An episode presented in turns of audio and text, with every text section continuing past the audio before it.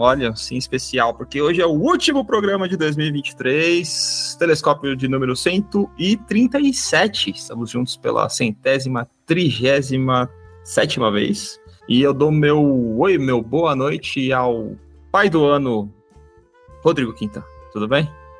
Tudo bem. Eu ia falar assim, pô, pai do ano, por quê?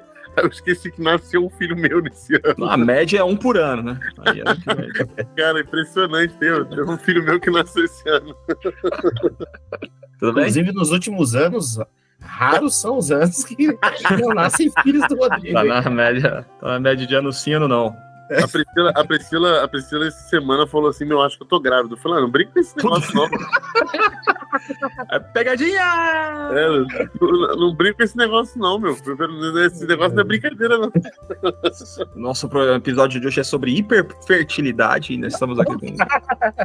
Eu sou, eu sou como é que é daquela linha pro, é, ultra pro-vida, né? Que você. Nossa, é quase, da, é quase o da Opus Dei, né? Os cara não... É, é, os caras não, não usam contraceptivo. Não é, o que Deus mandar, eu tô recebendo. É, isso aí.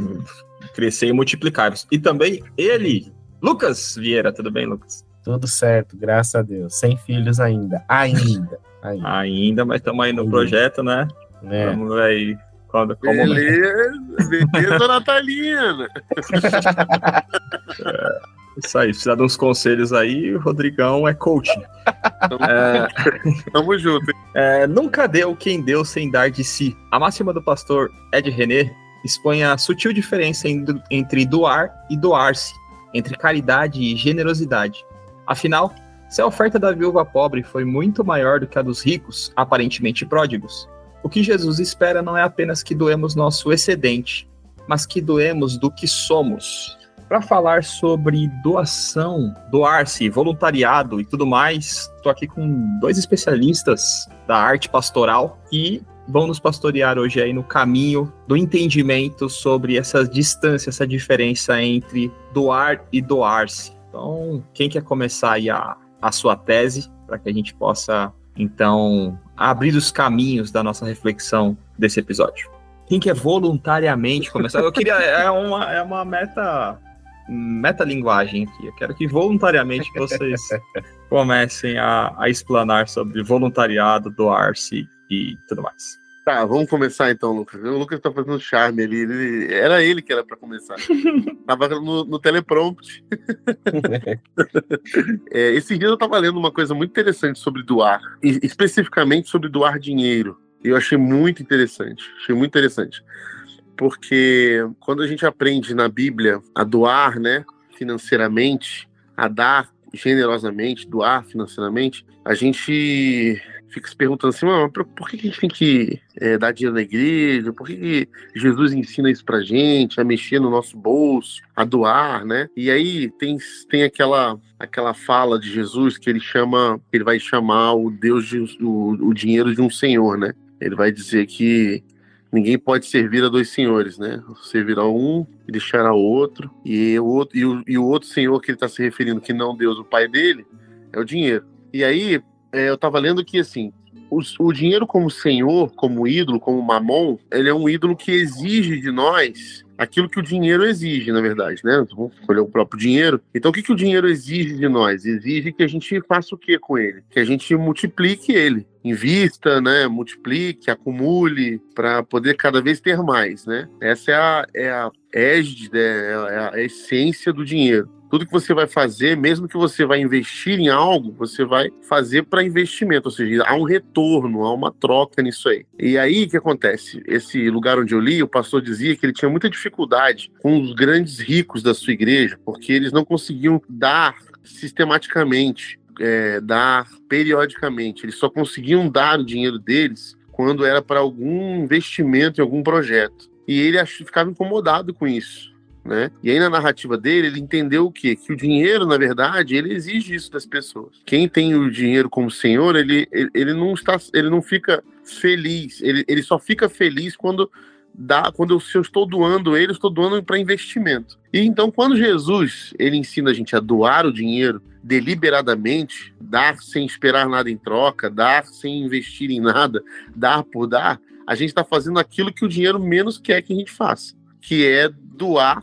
por doar, sem esperar que haja um retorno, sem, sem achar que estamos investindo em algo, entendeu? Apenas doar porque a gente precisa doar. Então é como se Jesus estivesse ensinando para a gente, ó, para que o, mamão não seja teu ídolo, aprenda a doar sem receber nada em troca. Aprenda a doar sem que aquilo seja um investimento, para que você receba um feedback positivo daquilo. Aprenda a doar é, de maneira generosa, sem esperar que aquilo vai te dar algum retorno, algum tipo de é, resultado. Entendeu? E, e tem é, uma, uma, radicalidade nesse sentido, você está falando que Jesus ensina isso, é quando, por exemplo, ele diz assim: quando você for chamar alguém para comer, não chame alguém que vai depois chamar você para comer na casa dele também, vai ser maneiro, vai poder te recompensar, te servir de volta.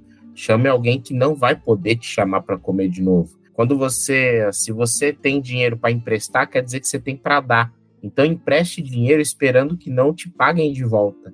Jesus ele radicaliza nesse sentido de que a nossa mentalidade ela precisa estar tá pré-configurada a entregar, a dar, a doar. É, tipo, é, é mais ou menos como se ele dissesse assim: não é que tem coisa na vida que você doa e tem coisa na vida que você não doa. Não. É, é uma vida predisposta a entregar, a doar, a, a dar de si, né? Igual a gente tá falando, né? Da, dessa frase do Ed, a dar de si, do seu. Achei interessante essa fala do Rodrigo por isso, que é um ensino bem contundente em Jesus, é, de que a vida é uma oferta. Mais ou menos essa ideia, de que a vida, ela o tempo inteiro tem que estar tá focada nessa entrega. Isso aí. E, e isso não tem a ver com retornos, né? Que naturalmente a gente fica esperando, né? E aí e dessa forma a gente tira do, do altar, né? O ídolo dinheiro, né? E, coloca no, ele no devido lugar dele. Isso é, é bem interessante isso aí que vocês falaram. Porque assim, a nossa, a nossa ideia capitalista, mercantil, de troca, sempre associa a doação a, a, uma, a um benefício. E isso está presente na nossa lógica religiosa também. Se acontece algo ruim, né? Alguma coisa você fez de errado, tem algum pecado, você está recebendo a retribuição, às vezes até kármica, né? Se a pessoa não é evangélica, ela vai, não, isso aí é de outra vida que você tá agora tá pagando tal. E também o contrário na lógica de, de uma teologia da prosperidade em que você dá na igreja para receber sete vezes mais, que Deus vai te abençoar se você semear, né? A lei da semeadura, você tem que semear para você também poder colher e tudo mais. Mas é muito mais crível entender dessa forma do benefício da doação despretensiosa, né? E é muito profundo pensar quando Jesus fala, né, que há mais benefício em dar do que em receber, porque quando você dá, você está numa posição sempre de possibilidade. Quem recebe está na, na, na, na, posição de necessidade. Se você não recebeu, você não tem nada. E quem dá está na posição realmente privilegiada de ter sido abençoado a ponto de, de poder compartilhar. Né? E essa é uma diferença importante entre doar e compartilhar. Né? O Ed falou recentemente disso numa pregação, que se a gente lembrar vai estar linkado aqui no, no post, mas disso, de quem doa, às vezes doa o que sobra. Você não doa né, o seu.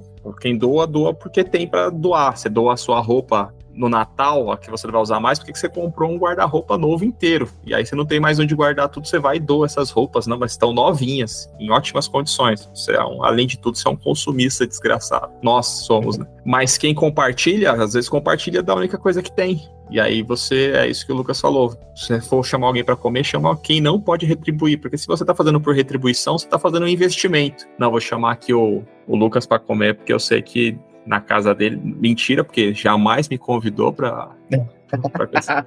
Mas aí não era. em casa ainda. Né? Sim, por não, falta de convite. Mas gera isso, né? Tipo, não é uma doação, não é dar, mas é investir numa possibilidade de retorno, que não tem muito a ver com isso que que Jesus prega, mas é a nossa tendência constante, né? É, até nessa, até nessa ideia, por exemplo, de, de, entregar dinheiro na igreja, de dizimar, esse negócio que o Rodrigo estava falando, esse relato desse pastor. Os ricos não dizimam, ou para quem prefere, né, não, não tem uma contribuição periódica fixa, sistemática, etc. Eles, eles investem nos projetos da igreja. Que projetos? nos, nos projetos que eles acreditam, nos projetos que Exato, eles acham. não concordo, eu não vou dar meu dinheiro. Exatamente. Exato, é isso Aqueles aí. Que, eles, aí... que, eles, que eles acham que faz sentido. É, e aí, assim, existe até uma disciplina espiritual em você dizimar ou você ofertar periodicamente, que é mais ou menos assim: eu não vou definir onde vou investir meu dinheiro, eu vou entregar e a igreja vai definir o que vai fazer com isso. É, a disciplina é entregar, a generosidade está em dar, não em definir destino. É, eu vi uma, eu estava na igreja do pastor Carlinhos Queiroz há um, um mês mais ou menos. Aí o Carlinhos, o Carlinhos é maluco, né? Ele, ele chegou assim, falou assim na hora das ofertas pode vir aqui na frente entregar quem tem oferta. Aí, quando os irmãos é, pararam de entregar, ele falou: e quem não tem pode vir aqui buscar. e aí, ele contou a história de que ele viu isso numa, numa comunidade da Angola e ele nunca mais esqueceu, porque lá não era dinheiro. As pessoas eram muito pobres, então as pessoas levavam mantimentos, alimentos. Então ele falava: se você, você que trouxe sua oferta, pode vir trazer. Então as pessoas tipo, levavam assim, tipo um cacho de banana, levava lá uma, uma, uma, maçã, levava essas coisas. E foi você que não tem, pode vir pegar. E aí as pessoas mais necessitadas iam lá e pegavam. E ele falou que ele viu isso e achou muito bonito. E aí ele sempre faz isso: olha, você que não tem e ficou acanhado de vir buscar, me procura no final, por favor, a gente vai tentar te ajudar e tal. Eu achei isso bem bonito, bem simbólico. E é uma parada assim, que você entrega e você não faz ideia de para a mão de quem que vai. A pessoa, por exemplo, pode ser um necessitado que entrou na igreja, pegou e vai no bar tomar uma pinga e você discorda desse investimento do, do, do, do, do seu recurso. Mas a disciplina é justamente entregar generosamente, não definir o destino. É, Mamon Mas... fica doido com isso. Por isso que os caras não fazem, porque Mamon fica doido. Mamon quer, quer investir, entendeu? Cadê, é. o, cadê os meus, meus bitcoins? E eu tava. A prova, cara, isso é, é de Deus, hein? Lembrei disso agora. No episódio passado eu falei que ia comprar o livro do Shabá. Comprei, e já li um pedaço, assim, de, de tonto, porque tô lendo três livros ao mesmo tempo já tô misturando todas as bolas. Falei, não, mas eu vou pegar, vou ler esse aí. E aí eu li só a introdução desse livro, é do Abraham Joshua... É Joshua Herschel. É Abraham Joshua Herschel. É. E, aí a introdução... É, a introdução... A introdução dele nesse livro, ele é fala sobre a, tempo, o, né? isso, o domínio, domínio do, do tempo, espaço, domínio, domínio da Terra. Isso, domínio do espaço e domínio do tempo, que é, é, esse conflito da nossa. Em seis dias da semana, Deus estabeleceu que a gente pode dominar o espaço, e a nossa ânsia é de dominar o espaço, de ter posse, de ter coisa, de ter, é, enfim, terrenos e tal. Mas ele reservou um, um domínio do tempo para um dia da semana, que é quando a gente renega esse domínio de espaço para experimentar o tempo, né? Experimentar a existência, a eternidade dentro daquilo que Deus estabeleceu como. Já, já começa dando os pés no peito, já. Cara, é muito lindo isso. E é, e é, tão, é simples, mas. Você já chegou, eu sei se você já chegou nessa parte. Não, parei Ele... só na introdução, não quero spoilers. Não quero spoilers, por favor. Mas o mais importante dessa leitura, que eu lembrei agora, é disso. Que também a doação. A gente começou falando do mais óbvio, que talvez seja a doação de espaço, na materialidade do recurso, mas existe também uma dimensão de tempo que a gente pode empregar nesse, nesse doar-se, doar as pessoas, né? Se doar as pessoas. Porque quando Jesus o fez no sábado, ele foi questionado, né? Quando ele investiu tempo nas pessoas, né? Investiu o ser nas pessoas, não a posse a oferta, mas o olhar para as pessoas, abraçar as pessoas, atender as pessoas, estar com as pessoas, né? Porque também, às vezes, você fala, ah, o cara é muito rico, e às vezes o cara pode dar é, também. É porque o, o desafio do, do, do, cara que tem recurso, né? O desafio da pessoa que tem recurso é ela dar de si, né? Exato, é não, é dar, não é dar do seu. Às vezes é muito fácil o cara falar, não, assina o cheque aqui, o cara assina o cheque e dá Exato, exato. O dar de si para quem tem recurso é, é, o grande desafio, né? Uhum. É o que vai fazer a diferença do, do, do movimento dele, né? E, e, o interessante dessa generosidade do dar de si, e aí juntando com essa ideia né, do que o rico dá, o pobre compartilha, é que quando a gente pensa no dar de si, tá falando do tempo e da vida, a gente está meio que empatado, né? Uhum. É, não dá para você acumular vida, tipo, é como você acumula dinheiro, tenho muito, então eu dou porque tá sobrando, né? Ninguém tem vida sobrando. A gente nem sabe quanto de vida tem ainda. Essa é, essa é a grande realidade. Se tiver os olhos de Shinigami. Então, então é meio que assim, a vida não dá para doar, a vida é sempre compartilhada, né? Nessa lógica, tipo assim, na vida e, a gente sempre é pobre. E, e, e porque nunca tem sobrando. eu não tenho como não falar, mas assim, desculpa, Hernani, mas é um spoiler. Mas é uma, uma das coisas mais bonitas que tem logo no início desse livro é que ele fala justamente isso, que a, a, a primeira coisa que Deus santifica no universo é o tempo. Eu li isso, é, tá no primeiro capítulo. É, tá no início, por isso que eu achei que você já tinha lido. É o tempo. O Rodrigo então... só leu o início, hein? é o episódio próximo eu vou sugerir um tema relacionado.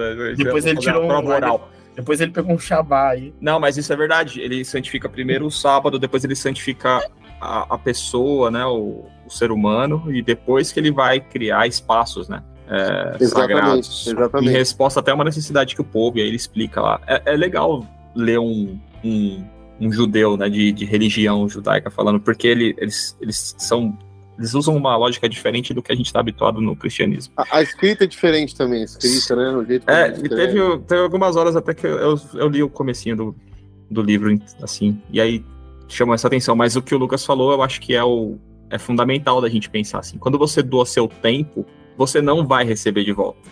É impossível receber de volta a doação de tempo. Né? Se você investe dinheiro esperando que Deus te abençoe, você ainda tem uma expectativa de, de receber, enfim, sete vezes mais. Mas quando você doa tempo, você não tem como receber sete vezes mais. Primeiro que você não uhum. sabe quanto que você vai viver. Então. Segundo, porque aquele tempo ele é cristalizado naquela situação onde você fez o seu investimento, né? Por isso que é um bom investimento investir em doar essas pessoas, porque você vai ver a cristalização numa, numa materialização do que a gente entende por ser a imagem e semelhança de Deus. Então, ah, o, o, filósofo é, do nosso é tempo aí, o filósofo do nosso tempo aí, o Byung-Chul oh, ele fala isso que a, a, na verdade a maior riqueza do a maior riqueza do, do, do, universo não é não é a cifra, né, mas é o tempo, são os segundos, né? Uhum. E que essas, ele tem várias teorias filosóficas aí sobre essa questão, porque é, o que se tenta hoje o que as pessoas mais ricas do mundo tentam hoje comprar é o tempo, né? É o tempo, tentam comprar tempo, algum jeito de atrasar, de, de ganhar tempo, né? De conseguir mais tempo. E só perde o tempo. E só perde tempo, é. exatamente. É. Então, e até é, quando a passagem do tempo fica, fica estampada no rosto, tenta é, remediar isso, né? Não, não, consegue encarar as rugas chegando. É, então, exatamente. É, tudo, tudo, tudo, que os ricos hoje que ah. conseguiram todo o dinheiro que queriam, eles perceberam que, na verdade, não era essa riqueza que, que era a maior de todas, né? E aí o Byung-Chul Han vai dizer isso, ele vai dizer que é o tempo que é a grande riqueza, na verdade, e que ninguém consegue detê-lo, né? Implacável. É, tem uma, uma, uma, coisa que a gente estava até conversando aqui um pouquinho antes de começar, que é o lance da, da generosidade, da caridade. E o, uma coisa que eu acho interessante, que a gente está falando do tempo e dessa entrega e etc, é que a generosidade ela é necessariamente uma, uma predisposição em dar, uma predisposição em se entregar. A, a caridade é meio que a materialização disso, se é que dá para fazer essa diferença, né? Mas a caridade é como se ela fosse o fato em si, o ato em si, mas o ser generoso é aquele que tem a, a predisposição em se entregar, em doar e etc. E me parece que o Evangelho de Jesus um dos grandes ensinos dele, se não o grande ensino, é justamente esse de viver considerando a existência do outro como primeira, viver considerando a dor do outro como primeira, a existência do outro como primeira, aproveitando esse tema do Shabat que a gente está falando, né? Quando Jesus Cristo ele cura no sábado, os caras ficam loucos com ele, assim, fica de cabelo em pé com ele, porque ele está curando no sábado. Mas a grande sacada de Jesus ali, da interpretação da lei dele, é justamente a seguinte: olha, o sábado não é o dia do meu descanso. O sábado é o dia do nosso descanso. E tem um sujeito diante de nós que não está descansando, porque ele está doente. Nós precisamos promover descanso para ele também. É como se Jesus Cristo ele dissesse assim: a santidade de vocês está em preservar a vida de vocês, porque vocês se consideram como primeiros na existência. Mas existe alguém diante de nós que é primeiro, que é o outro. E aí Jesus Cristo ele cura esse outro e propõe descanso a ele. Jesus se entrega, Jesus doa, dá de si. É claro que a gente não consegue fazer o que Jesus fez, mas Jesus ele propõe aquela cura como quem coloca o outro em primeiro plano, em primeiro lugar. E me parece que o tempo inteiro é esse o caminho que Jesus está construindo no Evangelho. O caminho de ser generoso. É, quando os discípulos, por exemplo, falam, quer que a gente mande fogo do céu e tal? Eu, não, tá maluco, a gente precisa preservar o outro. Eles são primeiros, eles são mais importantes. Jesus o tempo todo está fazendo esse caminho. É um coração muito generoso, um coração muito abnegado e que está o tempo inteiro pensando como servir melhor aquele que está diante de mim. Essa, essa, essa parte do, do, do evangelho é muito bem retratada no, no, na série do The Chosen, né? Essa parte que os discípulos mandam cair fogo do céu em cima dos samaritanos lá que estão xingando Jesus. É muito bom porque, e cabe aqui na nossa conversa, porque o, o, eles constroem a narrativa de um jeito que parece que assim, tipo, ah, ô Jesus, eu posso fazer você curou uma pessoa sem nem tá perto dela. Eles estavam conversando com Jesus sobre uma cura que ele fez, né? Aí ele, mas por que, que você tá aí, Jesus? Por que, que você tá abismado? Vocês vão fazer coisas maiores que eu, pô. Só se. Aí, como assim? A gente vai fazer coisas maiores? É, tal, nossa. Então fala mais sobre isso. Aí eles ficam tão intrigados que vão, vão com Jesus, seguindo Jesus, né? Porque ele falou: não, deixa eu dar minha volta sozinho. Não, eu vou, eu vou com você. Aí acontece esse lance aí, né? De manda fogo do céu, Senhor, manda fogo do céu. Queima eles. Aí Jesus segura eles assim, manda os caras embora, deixa os caras embora. Aí olha para eles dois assim e fala assim: quer dizer então que na primeira oportunidade que vocês têm de ter poder, vocês querem que caia fogo do céu para matar o outro. Tem a arma, a arma na mão do macaco, né? Você é. falou do. arma na mão do macaco. Você falou do The Chosen. Eu lembrei de uma cena que eu achei muito bonita. É, é na, ainda lá na primeira temporada. E Jesus Cristo ele tá meio que tipo acampando em um lugar. E aí ele pede pro, pra quem tá com ele pegar a lenha e tal. E a galera vai pega a lenha, tudo. Jesus Cristo desarma a barraca e vai embora e vai deixando a lenha lá. Aí os caras, Jesus, pra que, que você pediu pra gente pegar a lenha se a gente tá indo embora? E aí Jesus responde assim: a gente precisa é, ser hospitaleiro com aqueles que virão pelo caminho. É, eu acho isso muito bonito, cara. É tipo, é tipo de uma generosidade de servir aquele a quem não conheço, de servir o próximo, seja lá quem, quem, ele, quem ele for. É, é de uma beleza muito grande, assim. E Jesus nos evangelhos faz isso o tempo todo. Esse é o caminho dele o tempo todo. Aí vem a gente e faz o quê? Queima as, os recursos para que o outro não tenha nada. É, é. Recebi uma pergunta esses dias na igreja lá, que a menina me perguntou assim: tá rolando um grupo de voluntariado de alguns temas de ascensão social e tal. É, só que quando eu fui participar desses grupos, eu tenho participado há um tempo, mas eu não tinha me dado conta de uma coisa. É, as pessoas que estão organizando, que estão à frente, etc., elas são bandistas. E aí eu me vi praticamente em um culto de umbanda em uma das reuniões que a gente teve lá. É, e aí eu não sabia, eu cheguei lá, a galera começou a fazer uns rituais e tal. E aí eu me vi no meio daquilo e tudo mais, e eu fiquei pensando, e aí? Eu continuo participando desse grupo ou não continuo? Porque o, o que eles estão fazendo é certo, as ações deles são boas, o que eles estão produzindo é bom, mas fiquei na dúvida se continuo participando ou não, como cristã de um, de um grupo assim. É a pergunta boa aí pra gente bater papo. Só lancei a pergunta. Pensei que você ia responder. Não, não. Agora, tô curioso. É, quero saber a resposta do pastor Lucas. É. Não, responder. Vamos conversar. Você aí. quer a consultoria do, do, do, do Rodrigo. Então aí eu falei para as coisas é, hoje à noite. O cara, o, cara, o cara lança uma granada no meio é. da gente. Que Falou para ela assim: ora durante essa, hoje que amanhã eu te dou a resposta. É. ela lançou uma granada no nosso peitão. Toma uma granada no teu peitão aí, ó. Mas e aí? É, tá, tá. Não, eu quero ver o Lucas. Assim, o, cam o caminho foi da explicação é, da grande diferença de quem adora, né? Que a grande diferença de quem adora não necessariamente está na atitude, mas está na consciência. É, por exemplo, tem gente que é um bom marido simplesmente porque a pessoa foi desenvolvendo algumas características que ela acabou se tornando um bom marido. Agora, tem gente que é um bom marido porque entende que essa vida é condizente com a vida em adoração a Deus. É a ideia da ortodoxia e da ortopraxia. É. é a, além da prática coerente com a fé que eu tenho, eu preciso ter um pensamento é, coerente iria... com a fé que eu tenho. Então, eu iria por esse caminho, assim, tipo, eu acho que se é uma prática que envolve é, é, rituais religiosos que não são coerentes ao que ela crê, eu acho que ela, tá, ela teria que procurar outro caminho, entendeu? Porque. Não, não, não, assim, não na verdade, assim, a, a, é, não é que o que ela faz tem uma prática ritualística, não é nada disso. É, ela sempre fez, sempre esteve com o grupo. E aí, final de ano, vai ter o quê? Uma reunião, um encontro do grupo. Uhum. Quando foi pro encontro do grupo, começou a rolar esse movimento. Ela, eita, eu não fazia ideia de que o grupo. Não, é... mas daí, isso é muito interessante. Mas e, aí a, a, pergunta dela foi porque ela, ela existia um conflito de consciência dela, ou porque ela queria a sua opinião como pastor de falar, ah, para mim eu me senti bem, tá tudo bem aqui, eu continuar, mas não, eu quero a, saber se isso aí é pecado ela, ou eu vou pro inferno.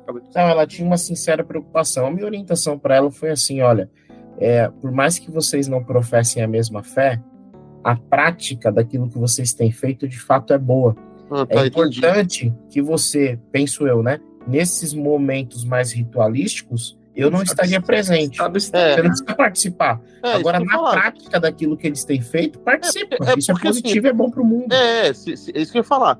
Porque assim, eu, tinha entendido algo errado. Eu tinha entendido que na prática eles tinham já, já as, as questões religiosas dele e tudo mais.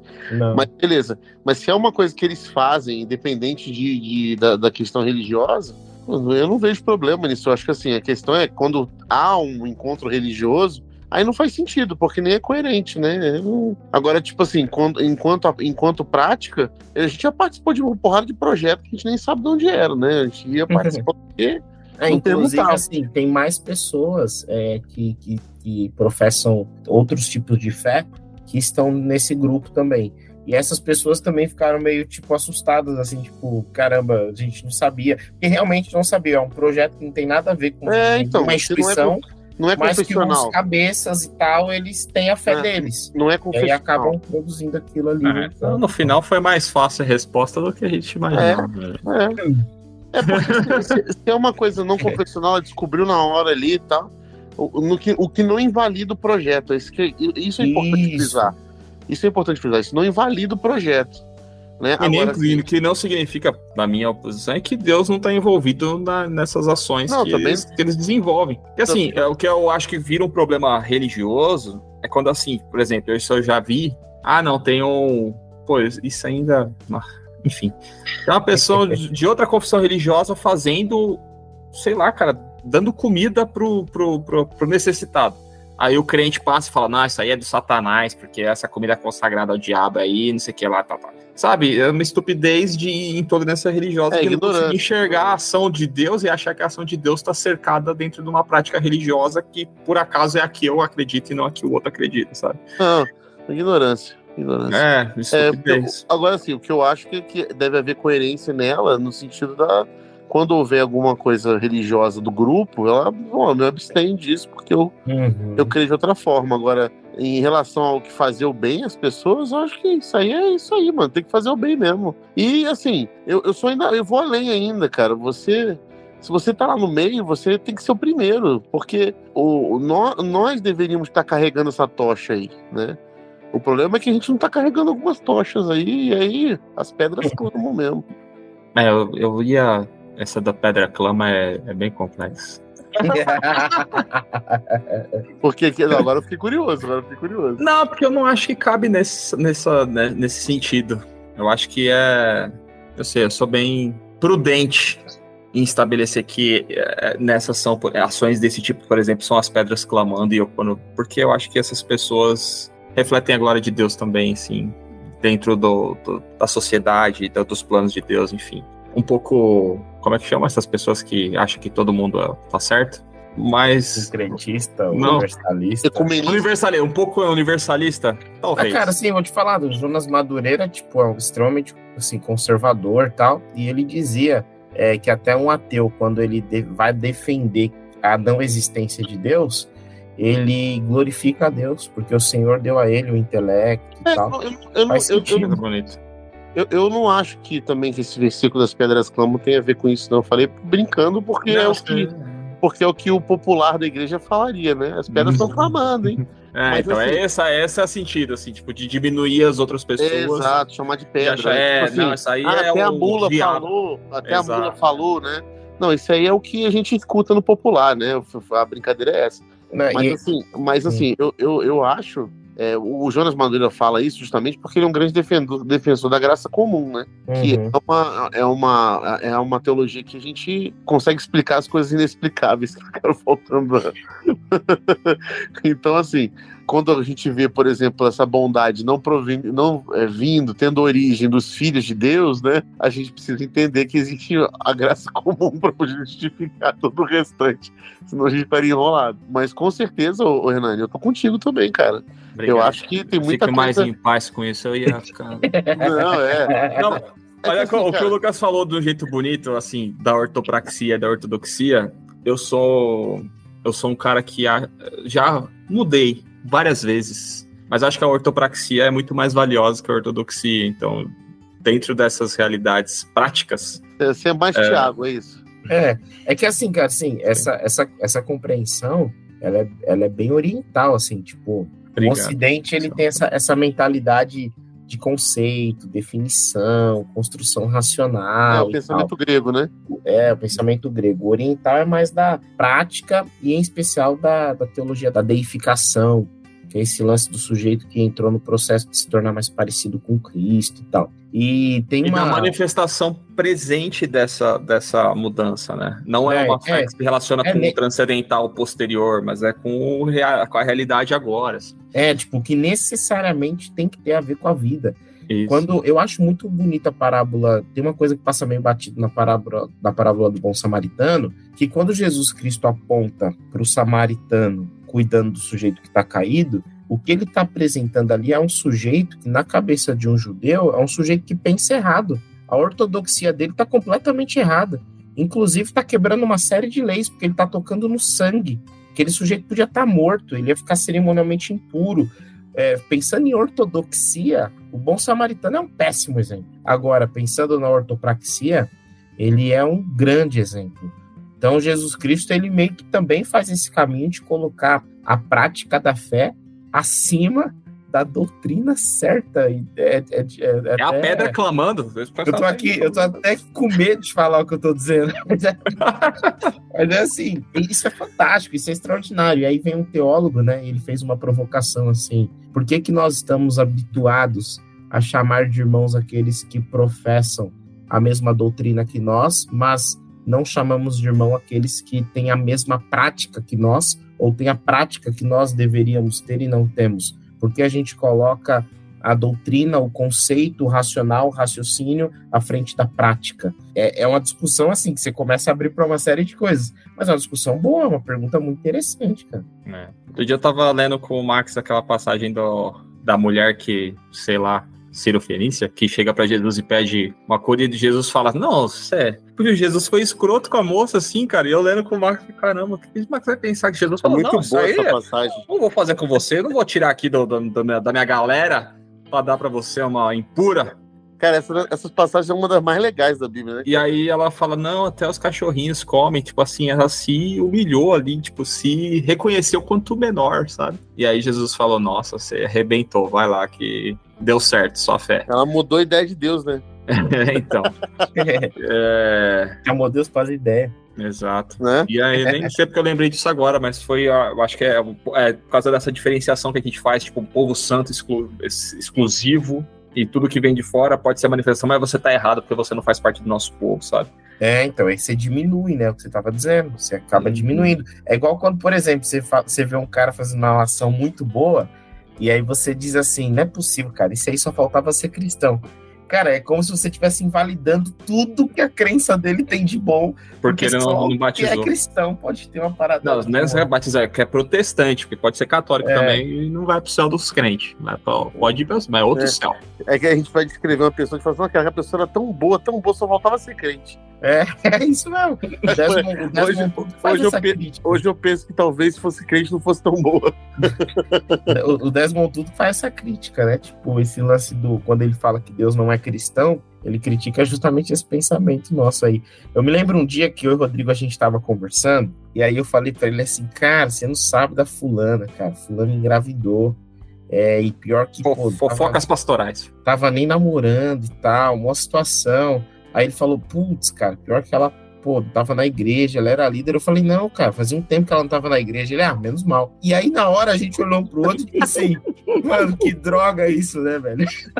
Ufa. Tipo assim, devia ser assim, cara, que bom que ela tá na igreja, a igreja vai acolher, vai direcionar, vai mostrar o caminho. Cara, mas a gente sabe que não é assim. A gente sabe que o negócio vem, vem pesado. Mas, enfim. É, no final das contas. no final das contas, a lição que fica é: se você for fazer besteira, sai da igreja antes, né? Sai da igreja antes. É, porque cara, se você tá fora da igreja e faz a coisa certa, glória a Deus, tá tudo certo. Agora se você faz a coisa errada, é melhor tá fora. Porque a igreja vai ser um lugar que vai te arregaçar quando não devia. Fica quando não devia. Exatamente, porque o que a gente vê o que hoje? Se, se o menino tá fora da igreja, a menina tá fora da igreja fazendo, pintando o set, fazendo, sendo demônio, tem um grupo de oração por ele.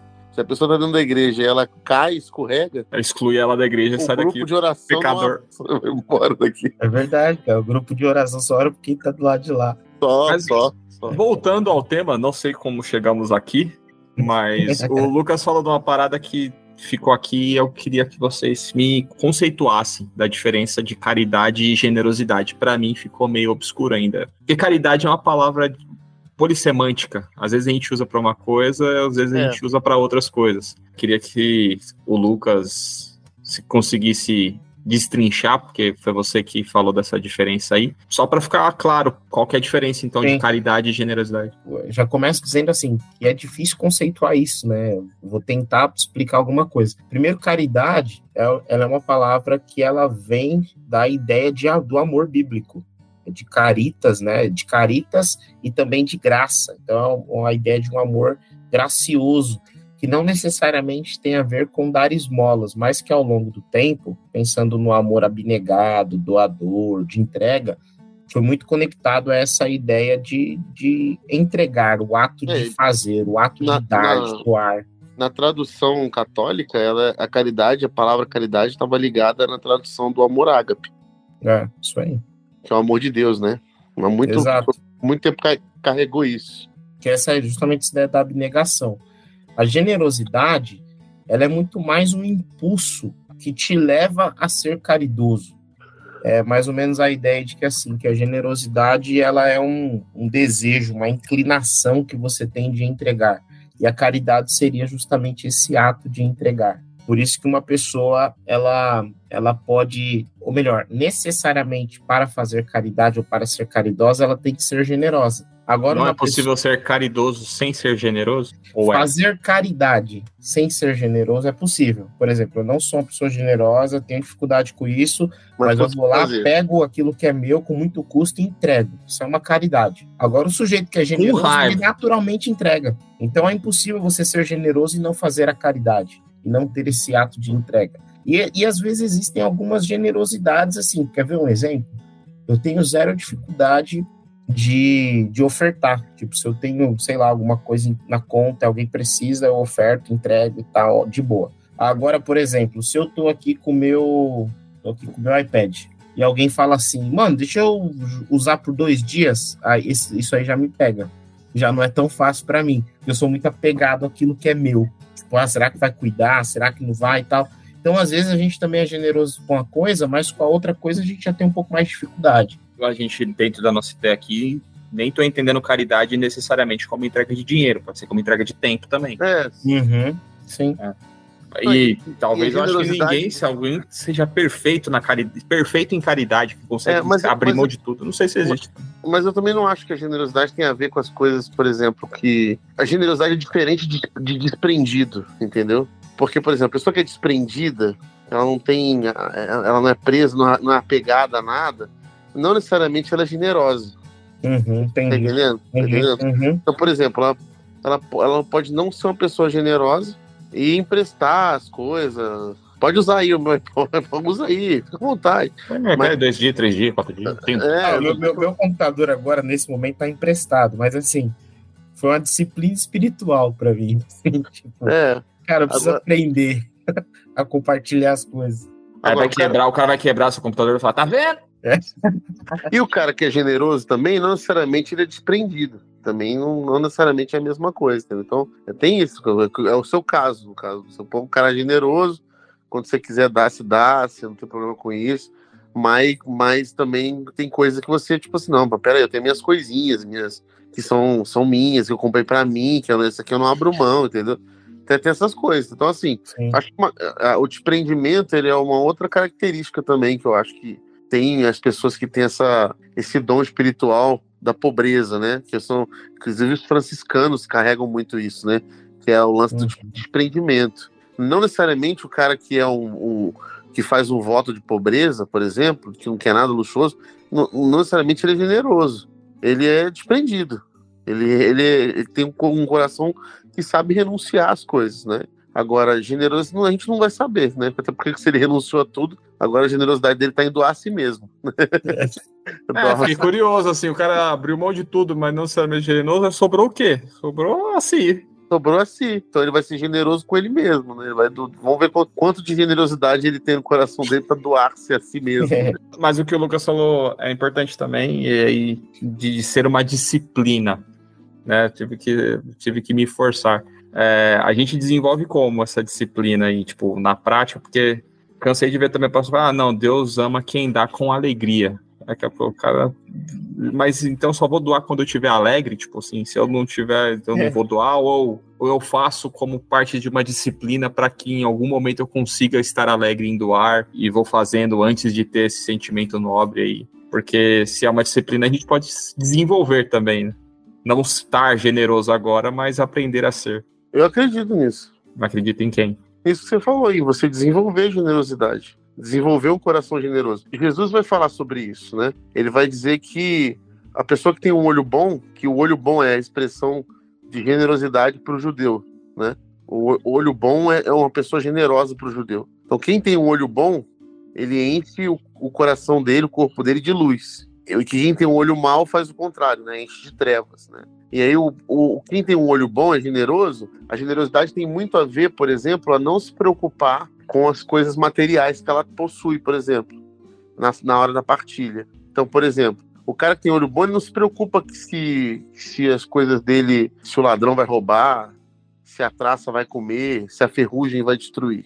Ele está em paz com isso, porque os tesouros dele, eles não estão colocados na terra, eles estão no céu. Ou seja, o que quer dizer isso? Que o coração dele está naquilo que é, que é eterno, aquilo que dura para sempre. Então o coração dele é um coração generoso, ou seja, mais importa eu partilhar tudo que eu tenho, né? Mais importa eu colocar à disposição tudo que eu tenho do que ficar com medo, viver com medo que essas coisas se acabem. Né? Então meu olho é bom. Essa é a lógica, é, é o método hermenêutico de Jesus, né? É, Jesus ele fazia o quê? Como é que ele define um olho bom? Eu olho as pessoas, né? Eu, eu, eu sinto a dor delas e eu me compadeço por elas. Esse é o método hermenêutico de Jesus. Então eu, eu, eu olho as pessoas, eu vejo a dor delas e eu me compadeço. Então, vendo Jesus as multidões, se comoveu na- de, de profunda misericórdia e curou, e libertou, e agiu, e salvou.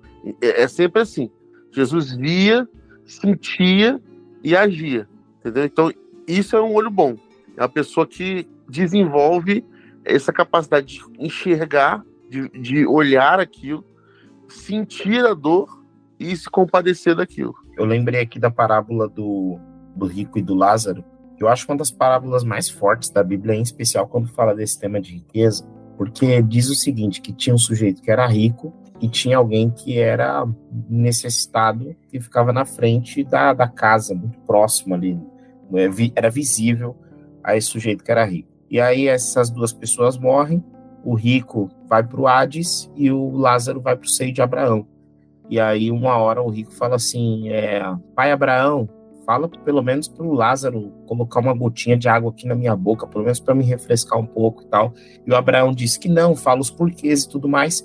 E aí, o rico pede uma coisa, cara, que eu acho muito interessante. Ele diz assim: Por favor, manda alguém ir daqui do mundo dos mortos para lá para avisar minha família, para avisar meus irmãos, que eles ficaram do lado de lá e eles não estão sabendo do que está rolando do lado de cá. Então pede para alguém avisar, porque senão eles acabarão como eu. E aí o, o Abraão responde: Não, porque eles já têm a lei e os profetas.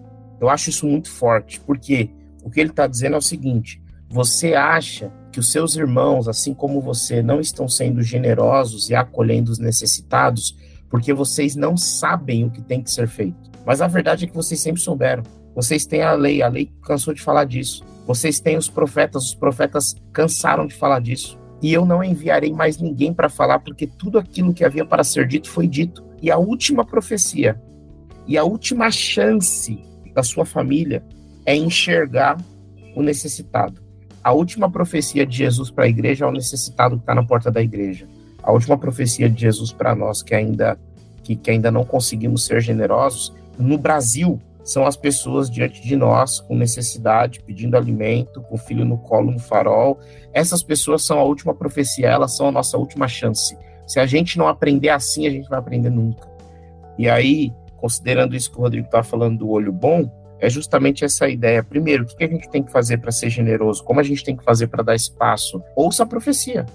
Veja a profecia. Veja a denúncia. Profecia nesse sentido de denúncia. Veja a denúncia diante dos seus olhos. Que você tem, o outro não tem. É uma denúncia óbvia, evidente. A gente precisa enxergar isso. Enxergar com esses olhos, que é o olhar, o sentir e o compadecer. E o segundo passo é de.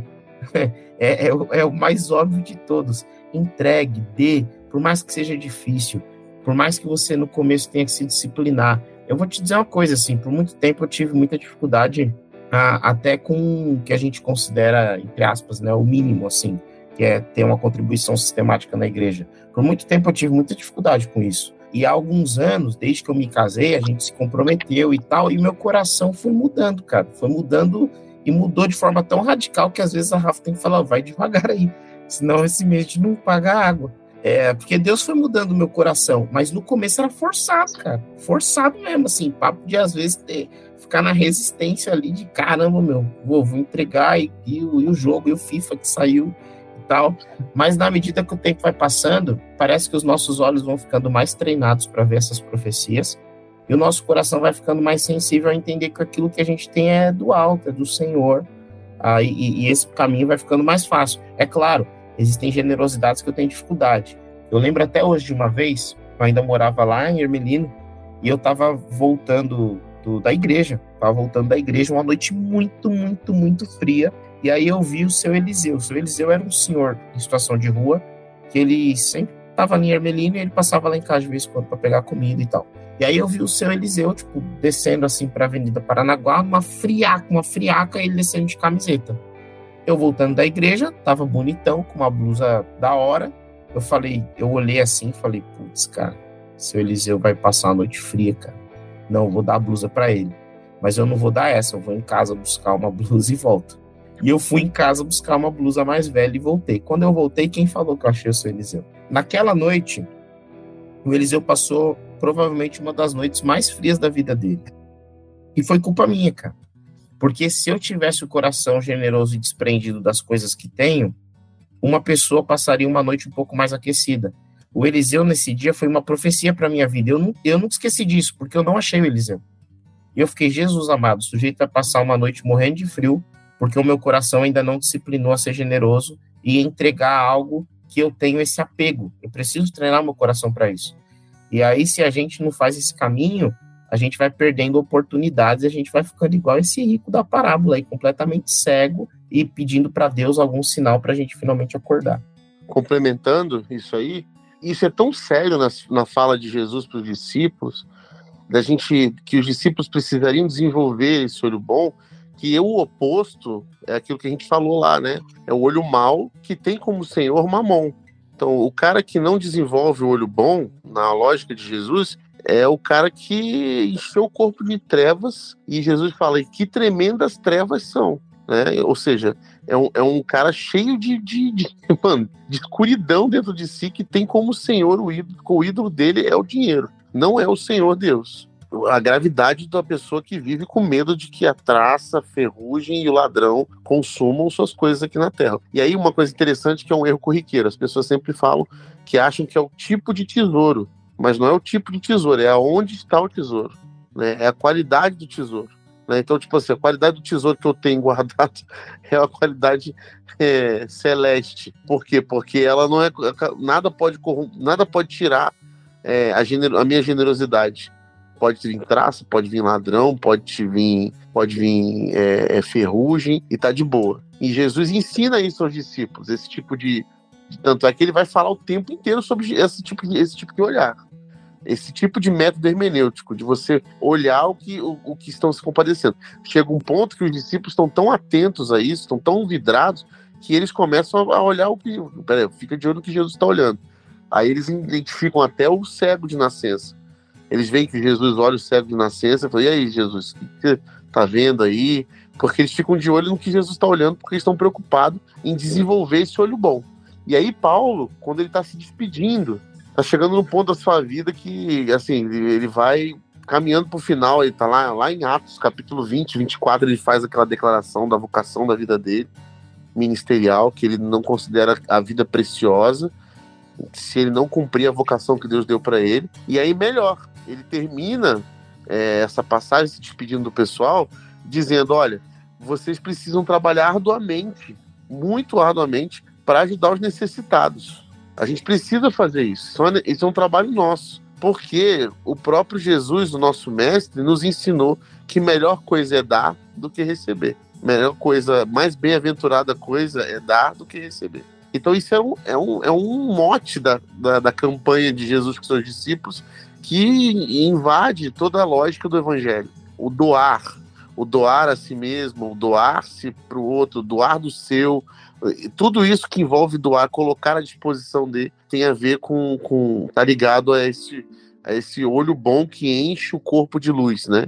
A, a nossa lógica de como discípulo de Jesus é desenvolver nossa tarefa, né? Nossa missão é desenvolver um olho bom que desenvolve essa, esse método hermenêutico de, de eu estar sensível às, às pessoas, às, às suas dores, a sentir suas dores e a me compadecer delas. O episódio da, da Porta Formosa, que Pedro tá com, se eu não me engano, Pedro tá com João, né, né Lucas? E aí o, o, o aleijado vira para eles e pega, assim, meu, eu, é aqui agora, que me dá uma esmola, me dá alguma coisa. Ele falou, eu não tenho ouro nem prata, mas o que eu tenho eu te dou.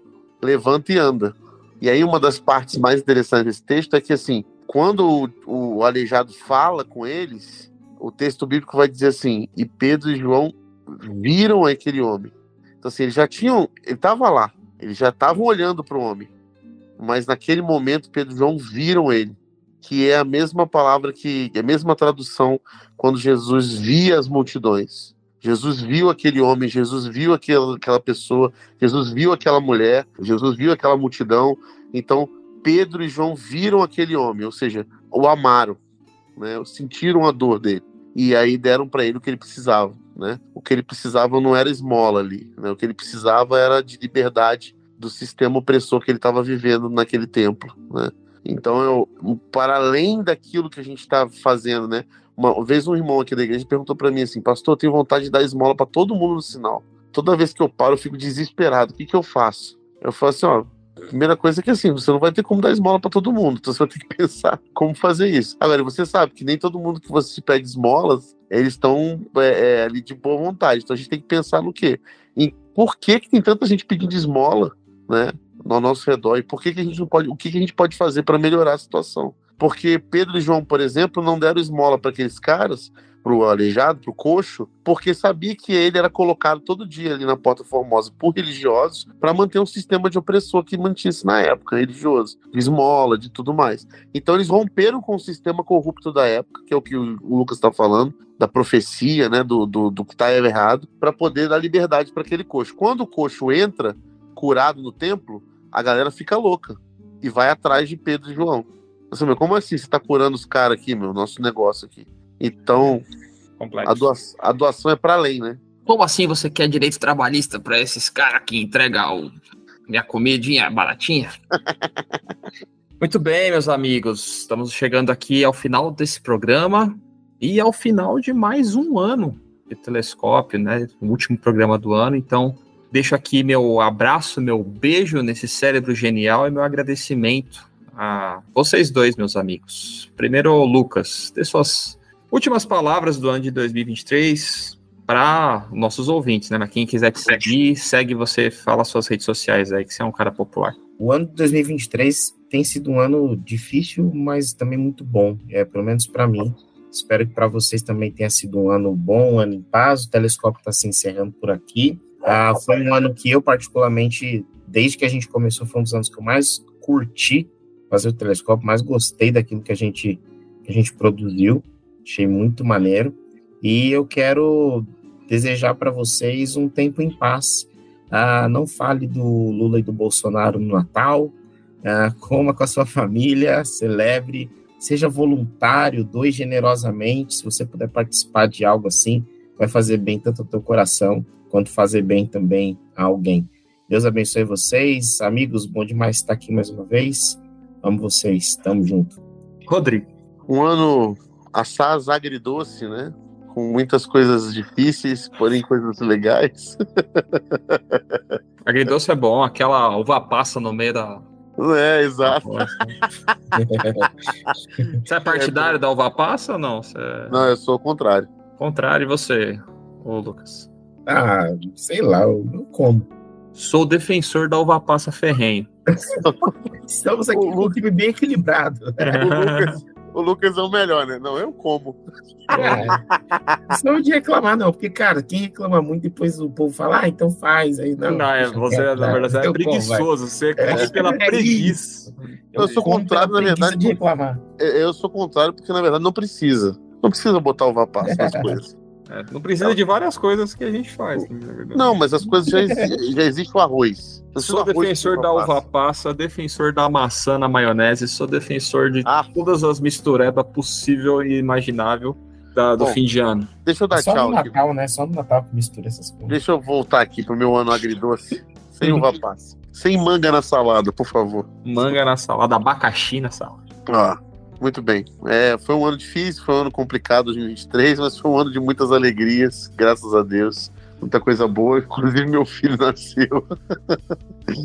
é isso, estamos chegando no final. E, é, e, uma, coisa, uma coisa em comum, eu também acho, o, o Lucas, que esse foi um ano muito da hora para mim no telescópio também. Eu acho que eu aprendi a amar mais isso aqui.